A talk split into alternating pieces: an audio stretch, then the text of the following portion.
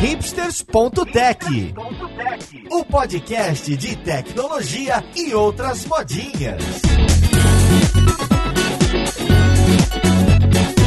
Olá, caríssimo ouvinte, seja muito bem-vindo a mais um episódio do seu podcast favorito. Meu nome é Paulo Silveira, esse aqui é o hipsters.tech. E se você tem bastante dinheiro e está com tempo livre, pode comprar esse podcast digitalmente e tê-lo só para você. Pode falar que você é dono desse episódio. Pois é, hoje a gente vai falar sobre NFT, ou Non-Fungible Token, se é que eu pronuncio correto. Então a gente vai falar dessa febre, moda, desse Fed, né? a gente não sabe para onde vai, que tem ganhado a atenção de muitas pessoas, muitas empresas. Então vamos lá, podcast, ver com quem que a gente vai conversar.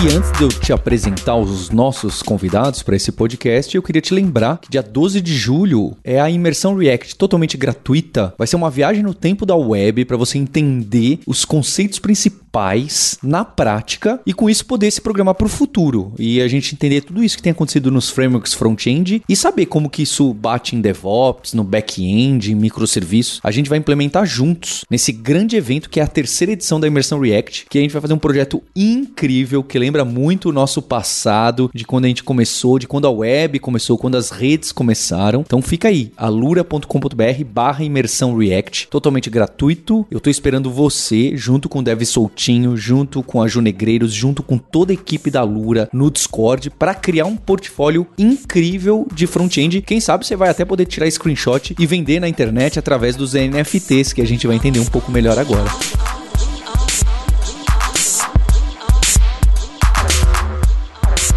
Para essa conversa de hoje, eu tô aqui com o Oliver Hager, que é principal lá na Dextra, uma empresa que a gente conhece há muito tempo, de amigos e amigas que trabalham por lá. Como você tá, Oliver? Tô de boas, tranquilão. Que bom, Oliver. Bom ter vocês aqui, ter a Dextra aqui. E junto com o Oliver, tô aqui com a nossa co-host, a Roberta Arcoverde. Oi, Roberta. Oi, Paulo. Olha só, se você vai oferecer já assim de cara o episódio para venda, eu quero minha parte de direitos autorais aí. Não, a gente vai ter um outro NFT com seu rostinho nesse episódio, porque as pessoas podem comprar o seu rostinho em outros episódios. Faz, sim, faz todo sentido para mim. E também nosso guerreiro Maurício Balboa Linhares. Oi, Linhares. Rapaz, esse negócio só vai dar dinheiro pra Roberta, viu? E tu não vai vender nada, Paulo. eu acho que pra gente começar a conversa, eu queria ter alguns exemplos concretos de NFT NFT. É, é, curioso falar exemplo concreto porque a gente está justo falando de alguma coisa que tenta tangibilizar o digital, né? Mas o que que já rolou? O que que as pessoas estão vendendo? Eu, eu, vou tentar dar um, o um meu exemplo, tá? O que eu vejo que está acontecendo é que algumas empresas, alguns sites estão montando marketplaces onde você pode vender qualquer coisa lá que tenha sido, como que é a expressão que vocês usam? Minted. É, que tenha sido recebido um carimbinho ali, tenha sido digitalizado digitalizado e transformado num artefato digital de tal maneira que ele possa ser único e que você consiga provar que você é o dono. Não é, não é, não é nem que você consiga, é que uma rede de computadores prove que o Paulo é o dono desse episódio aqui do Hipsters. Ou que o Paulo é o dono dessa obra de arte de um futurista que desenhou Chicago em 2057. Tá aqui o JPEG. E por mais que você possa copiar o JPEG dando Ctrl C, Ctrl V, tem algum lugar da internet que as pessoas conseguem validar que quem é o dono autêntico dessa obra, desse pedaço da internet, desse site, desse texto, é o Paulo. E para isso usa todos os mecanismos de blockchain, de redes e sei lá, eu não entendo. E então tem sites que estão, você pode ir lá e falar, olha, tá aqui, digitalizei, é, criei um token para isso aqui que, né, carimbei esse site, essa página, esse MP3, esse trecho de vídeo e quem quiser comprar, compra aqui que aí lá no blockchain ele entra e eu falo que teve essa transação, então agora não é mais do Paulo, é do Maurício Linhares. Então, queria que primeiro vocês falassem se é isso mesmo, se eu entendo o que que é e se tem algum grande buraco aí no meio. E se vocês podem trazer outros exemplos de coisas que estão sendo compradas e vendidas como únicas que antes a gente nunca pensaria dessa forma. Ah, eu acho que eu vou fazer um passo para trás um pouquinho é, e falar principalmente o que é NFT. Você já vinculou isso com o caso mais atual que a gente está vendo, que é aquela questão de mídias digitais e a propriedade. Mas, em primeiro momento, o que é o Non-Fungible Token? Vamos começar com uma coisa mais comum que a gente, todo mundo aqui conhece, que é o Fungible Token. Então, é que, na verdade, é uma, uma espécie que a gente usa no dia a dia, em todos os lugares, que é exatamente o diferente. Por exemplo, eu estou falando realmente de moeda real e de cédulas e de moeda assim mesmo. Então, se a gente troca uns 10 reais com outra pessoa, a gente pode receber algum troco, ou seja, a gente troca o mesmo cédula e ela vai ter continuar o mesmo valor e para nós ela não é praticamente não é indistingível. Não sei se é a palavra certa. Aliás, do número de série que tem lá, mas eu posso usar essa cédula e comprar coisa de valor de 10 reais em qualquer lugar. E aí não me importa se esse a cédula com número de série X ou de Y. Então essa coisa, esse dinheiro que a gente usa hoje no dia é justamente o contrário de um non-fungible token, é um fungible token. E um non-fungible token, eu gostaria sempre de fazer uma, uma é, eu não sei se a palavra certa, alegoria, tipo, o meu carro, por exemplo, é para mim é um non-fungible token. Se eu passo isso para o Maurício, por exemplo, esse carro mesmo, mesmo que talvez seja o mesmo modelo que já conhece, que outras pessoas falam, é, usam, mas ele tem a placa lá que fala isso que o carro do óleo e eu tenho que fazer um processo meu burocrático para transferir o meu carro para o Maurício. E nesse momento, esse carro, mesmo que tem vários carros parecidos, ele é viro nesse momento tipo um non-fungible token, igual a casa também. A minha casa, tá, na verdade, até melhor ainda. Aí já estamos entrando mais no mundo o que, que é esse non-fungible token. Isso foi transferido um tempo atrás para o mundo digital. E aí justamente que isso acontece que hoje a gente tem algum token que comprova que eu sou proprietário, que comprova criptograficamente que eu sou dono desse token. E ela está sendo referenciado, ou seja, vinculado com algum bem. O mais fácil que está acontecendo hoje é que, por exemplo, ela carrega, por exemplo, o URL, um, um hash, algum identificador para uma fonte digital. Hoje está sendo feito assim. Mas já falando que dessa forma a gente pode pensar mais qual é que é o poder do NFT e eu acho que ainda não fiz muito pesquisa se já tem casos reais que vinculam bens físicos com isso, mas o primeiro momento que nós estamos vendo aí é aquela loucura que estão vendendo artes digitais, GIFs, JPEGs, por um valor absurdo e um cara pode se chamar, eu sou dono desse. Só para explicar um pouquinho mais o que é fungible, fungible é a ideia de que você pode trocar uma coisa pela outra. Então, na hora que você está comprando uma cebola, se duas cebolas elas pesam a mesma coisa, você levar uma ou outra não faz muita diferença. As cebolas, nesse caso, elas são fungibles, né? Normalmente a gente associa isso mais a, a commodities e coisas que a gente pode trocar uma pela outra com facilidade, sem que você sinta que você perdeu valor, né? Então a, a ideia é que quando a coisa é fungible, não, não lembro agora qual é a tradução disso para o português, se tem uma palavra específica, né? Mas a ideia é que você pode trocar duas coisas que são iguais, porque elas têm uma, o mesmo valor e elas representam a mesma coisa, né? E quando você deixa non fungible, né? Porque você está criando uma coisa única e duas coisas, ela não vai ser igual, não vai ter outra coisa igual a ela, né? No, nesse caso. O Google Tradutor disse que a tradução é fungível, que é uma palavra que eu confesso que eu nunca tinha escutado em português. Mas é importante lembrar que essa coisa do poder trocar e não perder valor não, não é apenas para coisas físicas. No mundo digital, por exemplo, o Bitcoin, ele é algo fungible também, né? Você ter um Bitcoin e trocar por outro, o valor que você tem tanto faz é o mesmo. Enquanto que no caso dos non-fungible tokens, nas coisas que não são fungibles, é tipo aquelas figurinhas premiadas ou autografadas que só tem uma, né? Que são únicas. Ou sabe aqueles relógios numerados, né? Você tem 30 edições desse relógio e aí você compra um e vem lá número 14. É mais ou menos esse tipo de, de, de token de valor, né? De unicidade, de que não tem realmente nenhum outro igual aquele, portanto você não pode trocar. Realmente, tá, a Roberta estava mencionando um caso como, eu acho que o mais conhecido NFT é aquela questão do CryptoKitties, ou CryptoKittens, esqueci, que foi isso mesmo, que virou um collectible, alguma coisa que é colecionável pela uniqueness que eles têm. Então é um, um caso que foi uns anos atrás, acho que 2017, se não me engano, que na rede do Ethereum eles realmente criaram um mecanismo para gerar essas imagens, esses gatinhos aí que todo mundo quis trocar e vender e faz negociação com isso. É, e a gente faz um pouco de piada, né? Fala do, dos GIFs animados, das artes digitais, mas você tem, por exemplo, o New York Times vendendo alguns artigos do, do New York Times como NFT. Então tem coisa séria também, tem players sérios, né? Nessa onda tentando também monetizar seus ativos, por enquanto ainda digitais. Eu tô com o Oliver também, não sei se a gente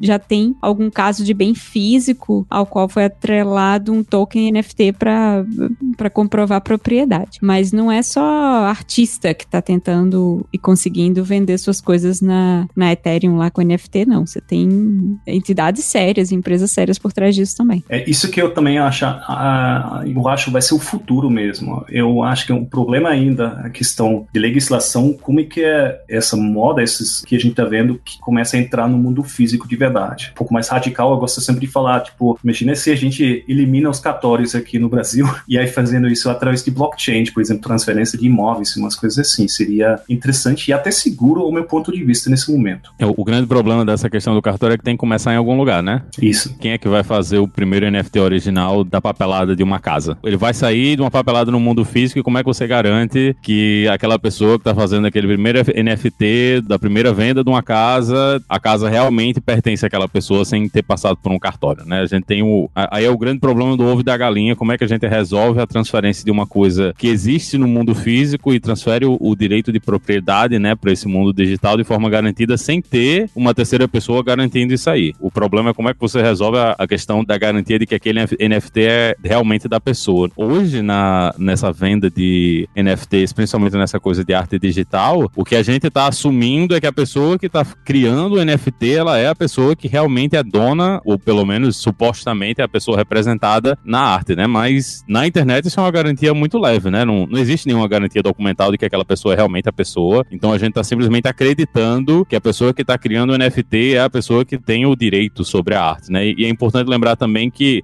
até hoje eu não vi nenhum NFT que é sobre propriedade da arte, né? Você tem propriedade somente sobre o token, então não quer dizer que você tem algum direito autoral, algum direito de propriedade sobre a arte, né? O único direito que você tem é o direito do hash, né? Você, na verdade, não é dono de nada. Isso é exatamente o que me incomoda mais e isso que me estranha também bastante, é, porque eu não consigo entender, mas alguém já fez é, analogias para o mercado de artes reais mesmo, que é também um mercado bem, bem esquisito, aparentemente. Eu não possuí nenhuma arte, sinceramente, mas é, nós estamos falando aqui de, de, de produtos digitais que alguém tem um hash ou alguma coisa, tipo assim, um token que comprova que ele é o proprietário de quê? É um título que ele carrega. Ele, ele na verdade, ele não consegue evitar as questões de copyright, ele não consegue evitar que as pessoas copiam esse GIF, o JPEG, do jeito que eles quiserem, e mesmo assim as pessoas estão gastando até milhares de dólares para ter uma arte digital que falam, ah, eu sou dono. Eu acho muito bizarro isso, sinceramente. É, centenas de milhares de dólares, né? Só lembrar do NFT daquele meme da menina, que é o que eu mais gosto, na frente daquela casa em chamas, que foi vendido por meio milhão de dólares. Ou seja, não é pouco dinheiro que as pessoas investem, se é que dá para usar esse termo, em, NFT, não. É, mas a gente sabe é. que na arte também, se for um Van Gogh, alguma coisa assim, as pessoas também gostam de gastam tanto isso. Mas realmente, ah, para mim, não, para mim não entra na cabeça.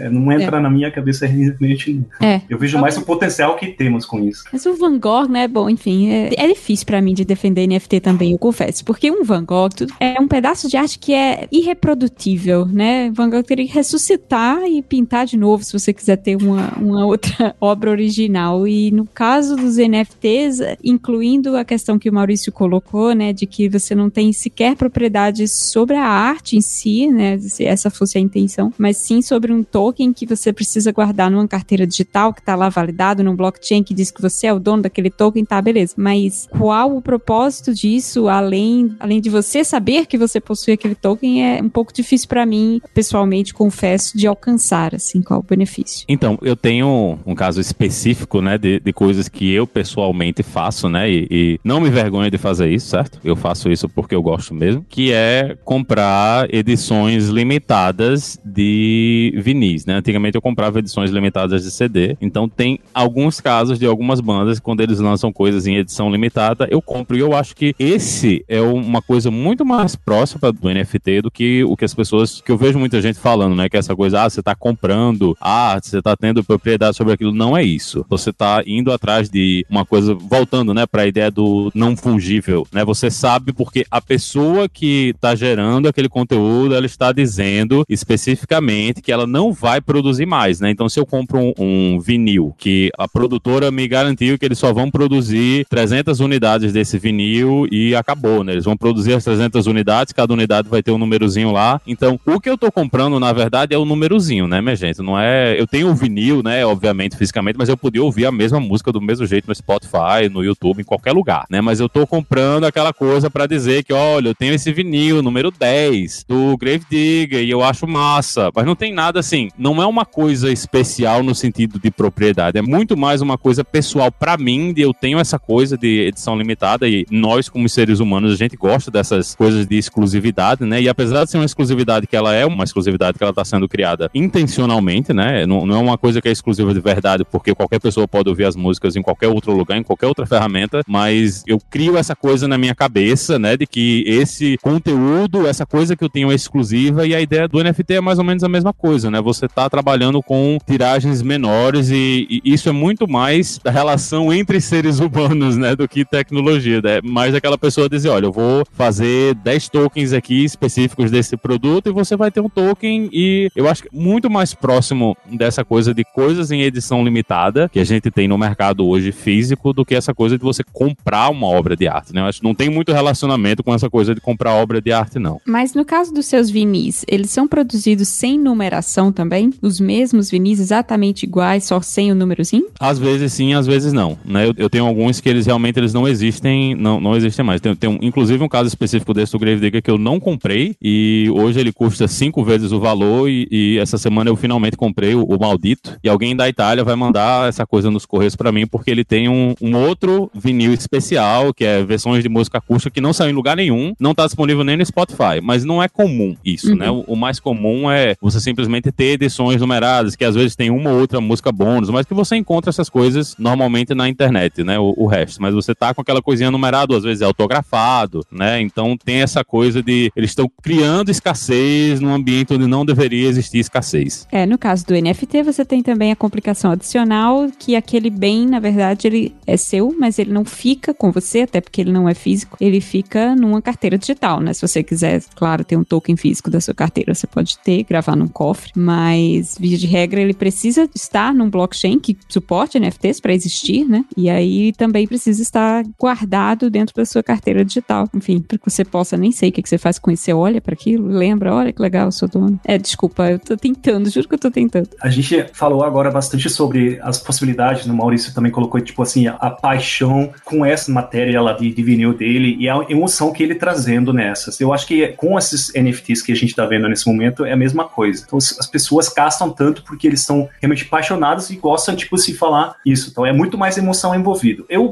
infelizmente, ou felizmente, eu sou um pouco mais racional nesse sentido, eu tô mais vendo na tecnologia o que que me traz esse NFT além de fato que eu consigo, tipo, só transferir imagens, ou seja, propriedade sobre o token que referencia aquela imagem lá que é copiável, não sei o que. Eu trabalho, ou seja, eu faço parte de um núcleo de uma blockchain chamado Burstcoin, é uma plataforma, na verdade, a gente está agora em fase de rebranding, vai ser chamado Signum, e a gente usa smart contracts para definir NFTs. Tá? Eu não entendo muito a tecnologia do Ethereum, eu sei que eles têm os padrões aí do, desses, desses tokens, o RC20, 121 e umas coisas assim, mas eu, por exemplo, não programo smart contracts no Ethereum, mas eu programo no Burst, ou seja, na Signum. E uma coisa que eu fiz um tempo atrás, usando o conceito de NFTs para cadastrar aplicativos ou projetos de desenvolvedores, ou deixa eles de, um, registrar isso dentro de uma plataforma para que a gente tenha um ponto de contato para ver os projetos. Tudo bem, até aí não tem muita novidade. O interessante foi que eu implementei mais regras dentro desse NFT. E aí veio um ponto interessante. Nesse caso, foi uma vitrine, quase um, um App Store, vamos dizer assim, só que não para baixar os apps, mas para mostrar que tem esse app nesse ecossistema nosso e pessoas que gostam podem fazer doações. Então, é, na verdade, o NFT é um smart contract que tem funcionalidade a mais. Doação, além de transferência, e ele tem umas coisas que ele faz um cálculo de um scoring, tipo uma reputação. E ali, nesse conjunto de o NFT simples com o NFT mais rico, é algo que pode ser bastante poderoso e eu vejo bastante uso nessa, tá? No caso assim, as pessoas podem doar, tá? Eu realmente crio esse projeto, fazer as referências, coloca até imagem que eu salvo no IPFS, que é um, um file storage descentralizado, e as pessoas conseguem ver, podem ver as informações sobre o token em si, mas também referenciando para o projeto, e eles conseguem dar doações. E se eu, por exemplo, um, uma inteira de um projeto um dia estou encerrando, eu posso pegar esse token e posso transferir para o outro maintainer, ou eu vou desativar ativar. Então são funcionalidades a mais, além dessa transferência que e, e são únicos também, porque estão se referindo de aplicativos, projetos, serviços no, nesse ecossistema. Então isso foi um dos experimentos que eu fiz. Não é uma plataforma muito grande comparado com o Rarible, Collectible e como é que se chama, mas é um caso de uso bastante interessante.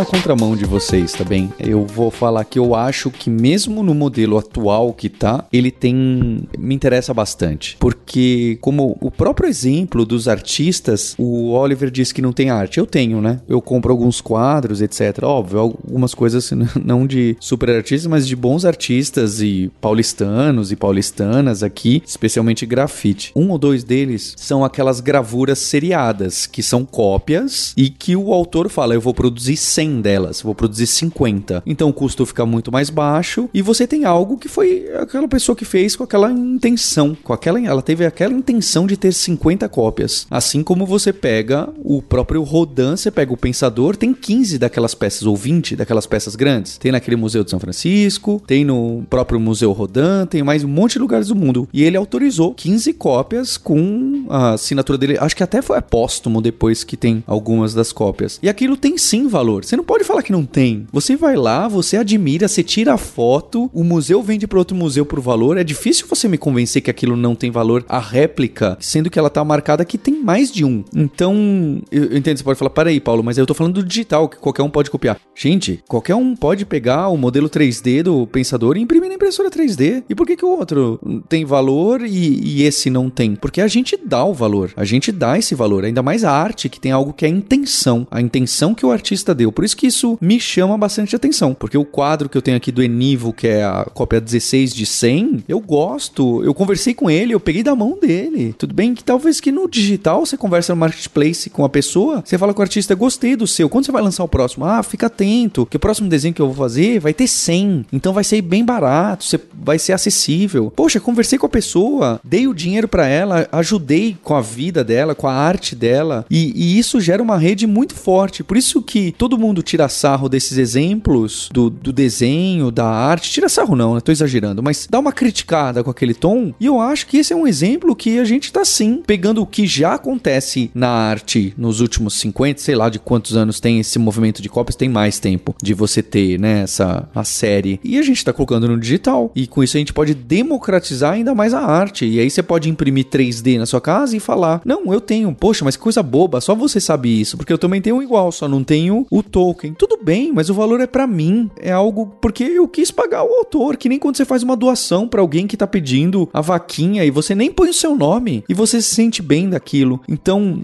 o Oliver citou aí desse outro mecanismo que ele tá estudando, criando e que tem doação. Se você for ver, essas coisas estão relacionadas. Então, a minha opinião é óbvio, não, não tô dizendo que é o killer app das redes do Ethereum, é o NFT nesse modelo que está hoje acontecendo esses leilões de artes digitais. Não é isso que eu tô falando, mas me parece que é um caminho interessante e que vai virar para a esquerda, vai virar para a direita e que é sem volta. Eu acho muito forte, eu fiquei é, bem interessado. É óbvio, sai essas baboseiras lá de sei lá quem, como que é o nome do, do fundador, do Jack do Twitter lá, que fez do próprio primeiro tweet do mundo, etc. Aí todo mundo quer, quando sai uma tecnologia nova, todo mundo quer brincar e quer mostrar que é engraçadinho e quer dar um passo à frente e tal. Isso acontece, é, é normal. Eu, sinceramente, fico bem impressionado, me toca. Eu não comprei, não, não comprei nenhum, tá? Então não, não posso dizer. Mas, não sei, me parece que tem algum tipo de caminho aí sim. É, o que eu acho um pouco mais difícil de alcançar na sua comparação com a arte do Enivo é que quando você compra o NFT, você não compra a obra, você comprou o NFT mesmo, né? O, o token. E no seu caso, você comprou a obra. E por mais que tivesse atrelada a uma produção serial, né? Havia várias, e a sua foi numerada para usar os, os exemplos do Maurício dos Vinícius, que eu acho que fazem total sentido. E eu conheço muitas pessoas que têm esse hábito que gostam de comprar relógio, até carro numerado, porque é exclusivo e tem uma edição especial e tal. Eu acho isso perfeitamente compreensível. O que o NFT para mim é um pouco menos alcançável e tangível é essa dissociação do token com a obra, né? Você não tá comprando a obra, até porque ela é digital e seria difícil de você. Enfim, você pode dizer que você comprou, que você tem, mas é difícil até de colocar aquela obra num, num lugar único, né? De, não, nem só único, de, de tangenciar mesmo. E o token ele tem essa qualidade de ser não fungível e, portanto, único. E aí você pode sim dizer: eu tenho propriedade, eu tenho a, a,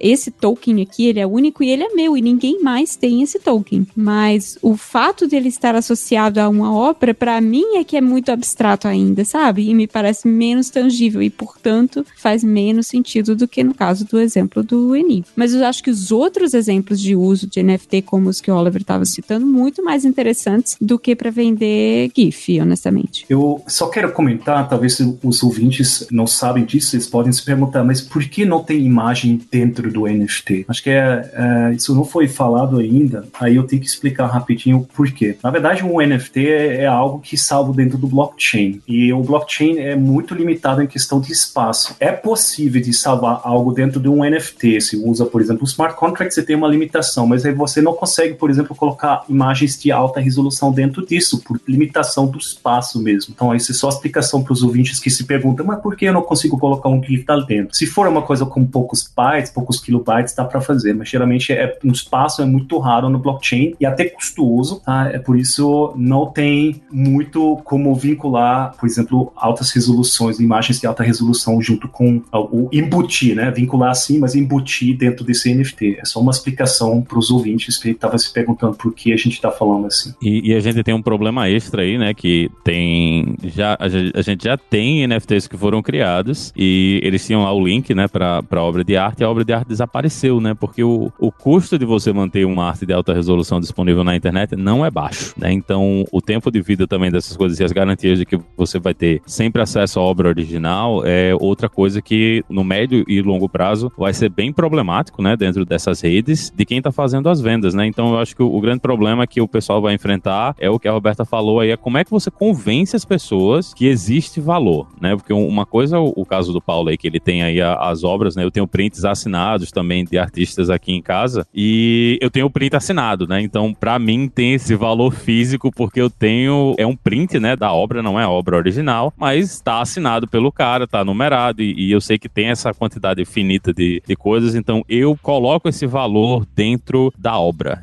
Mas pro caso de NFTs hoje a gente não tá vendo muito isso, né? E eu acho que um, um dos maiores problemas do NFT é estar é tá associado a criptomoedas, que fez com que se criasse essa coisa de que desses valores exorbitantes para venda de arte, isso é um do, uma das formas que você destrói completamente um mercado, né? O, a gente tem vários casos aí de coisas que o pessoal te, tentou criar esse tipo de produção limitada, né? Só que a produção limitada começa a ser não tão limitada assim, começa a crescer e eventualmente o mercado todo morre e todo mundo desiste. Então, eu acho que o, o, uma das coisas que precisa acontecer com urgência é o pessoal parar de olhar para isso aí como moeda de investimento, né? Que é como muita gente está olhando e pensar para a, a, olhar muito mais do jeito que o Paulo pensa, né? Que é essa coisa de que você está entregando o dinheiro pro artista, que é um problema muito real para quem trabalha com arte digital. Quem está trabalhando com arte digital hoje, você conseguir ganhar dinheiro com a reprodução da arte digital é uma coisa muito complicada, né? A não ser que você esteja trabalhando com essas coisas de sites de foto para vender foto, mas é um problema real porque você sempre tem essa pessoa que está sentando no meio, está pegando o dinheiro aí no meio do caminho. Então, eu acho que tem espaço, mas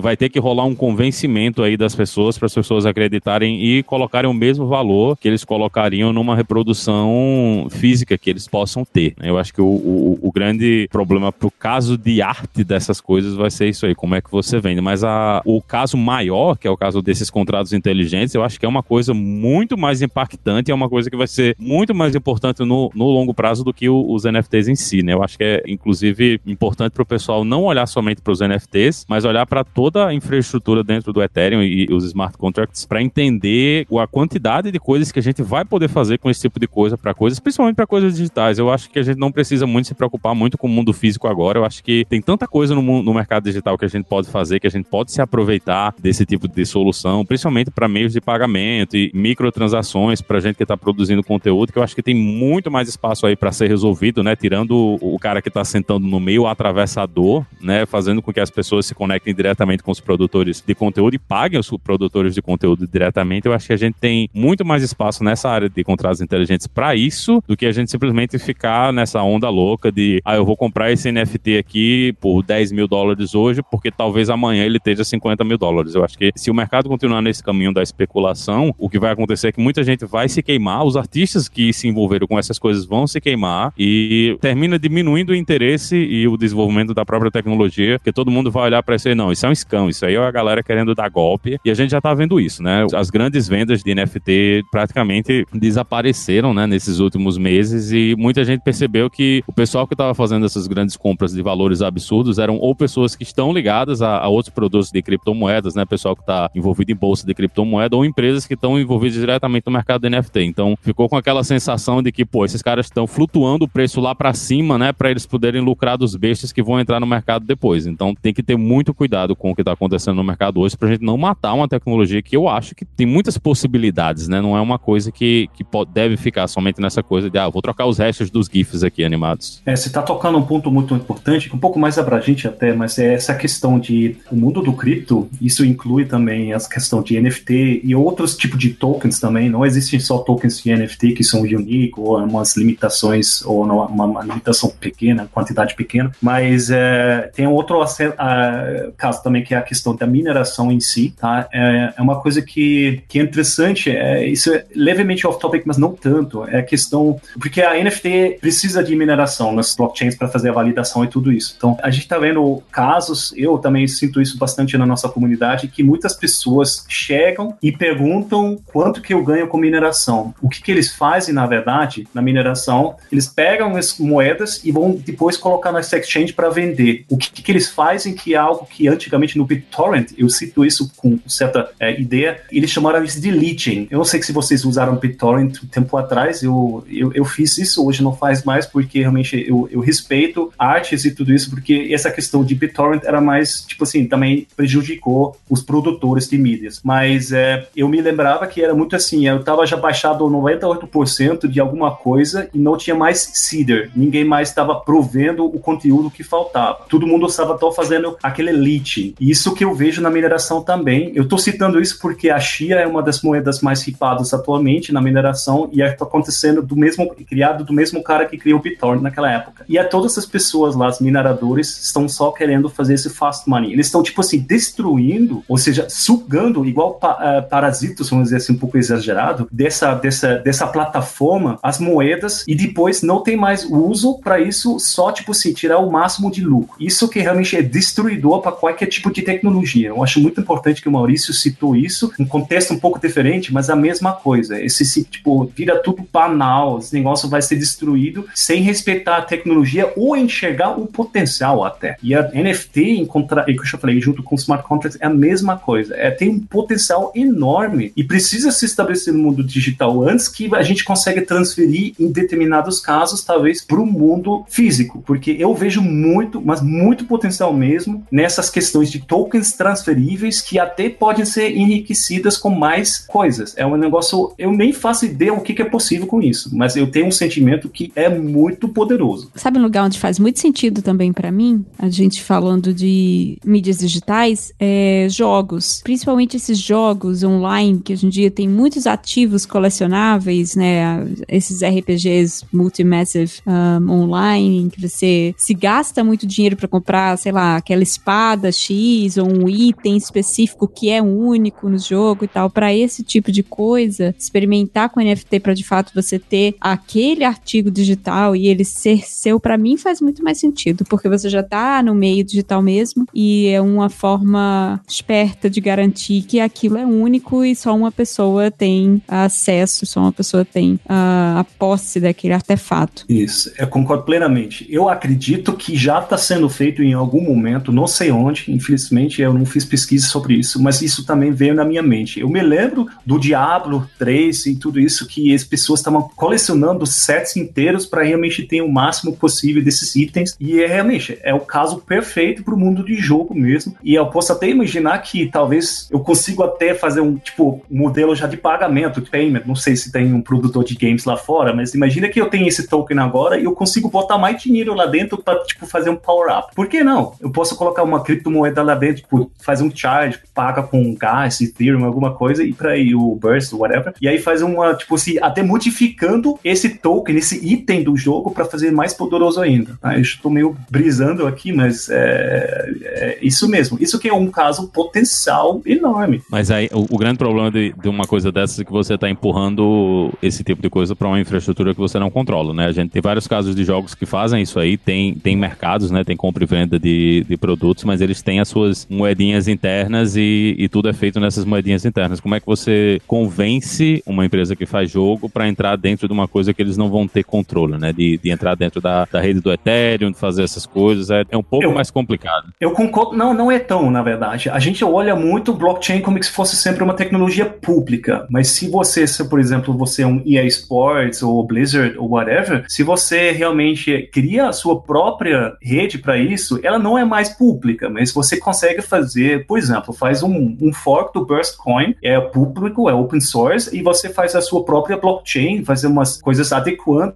e usa essa tecnologia para fazer. Então você, claro, é, vira uma rede privada, entre aspas, que é só tem tá, utilização dentro dessa rede controlado pelo produtor de jogos. Isso eu não vejo limitação. Essa parte de centralização ainda vai ter em alguns momentos, igual a questão que quem vai emitir, emitir por exemplo, uma NFT para uma casa. Tem que ser uma emissora autorizada, centralizada de alguma forma. Mas a tecnologia em si, ela te propôs todas essas coisas. Aí você só depende da confiança naquela empresa, emissora ou alguma coisa. São tecnologicamente similar, mas é, o conceito ideológico por trás é diferente. Então, claro, eles colocam isso na rede pública, é, vai ter implicações, porque se realmente tem que tratar indivíduos maliciosos igual das pessoas com mais morais, mais éticos, concordo. E pelo que eu sei, já vi vocês comentarem algumas vezes, tem alguns casos de NFT que estão sendo usados por, por empresas, inclusive, para gerar mais receita para elas, que não é bem um modelo só marketplace, põe aí o que você quiser e vamos ver quem faz o leilão, que, que soa meio estranho para esse momento inicial. Que exemplos que vocês têm para que quem está ouvindo a gente saiba, poxa, olha, realmente, parece que tem um futuro por aí. O caso mais emblemático, né, que a gente tem hoje é o Top Shots da, da NBA, que eles vendem como cartinha de álbum de figurinha, né? Você tem uma paradinha que você compra o pacote, naquele pacote vem, vem o, os shots dentro do pacote, você pode comprar shots que outras pessoas pegaram, né? Que é momentos de jogo, outras pessoas já compraram, você pode comprar diretamente dessas outras pessoas. Então, é como se eles tivessem transformado aquela ideia do álbum de figurinhas em uma coisa digital e tudo usando blockchain, né? Eles estão usando NFTs para isso aí. Então, quando você está comprando aquele videozinho específico, você está comprando, na verdade, o NFT daquele vídeo, você pode vender ele para outra pessoa, pode trocar, pode fazer o que você quiser, como você faria com figurinhas físicas, né? Então, eles conseguiram fazer essa transferência da ideia antiga, né, dos álbuns de figurinha, que eu acho que muita gente teve na, na infância, e transformaram isso aí numa coisa digital, usando essa tecnologia, e para eles foi um sucesso estrondoso, né? Muita gente comprando, inclusive gente que nem estava acompanhando a NBA, tá entrando agora para fazer essa, essa coisa de comprar colecionáveis, né? Então tem mercado aí, né? Dá para ver que esse mercado existe, o, a grande questão mesmo é a execução dos players e quais são os pedaços do mercado onde faz sentido você fazer esse tipo de coisa. Lembrando que agora na descrição do podcast vocês podem clicar e comprar, leiloar esse episódio um do outro, começar a subir esse preço. Vamos ver para onde chega. Tô brincando, pessoal, a gente não tá fazendo isso, é, mas alguns youtubers influenciadores fizeram, uns floparam completamente e outros até que funcionou. É, queria agradecer aqui o Oliver pela conversa, é, vou deixar os links que ele colocou das investigações dele, do projeto Open Source. Agradecer a Roberta e ao Linhares, e especialmente a você, ouvinte, pelo download, pela audiência, pela participação na Lura Verso e consciente de que temos um encontro na próxima terça-feira. Hipsters, ponto abraços. Tchau.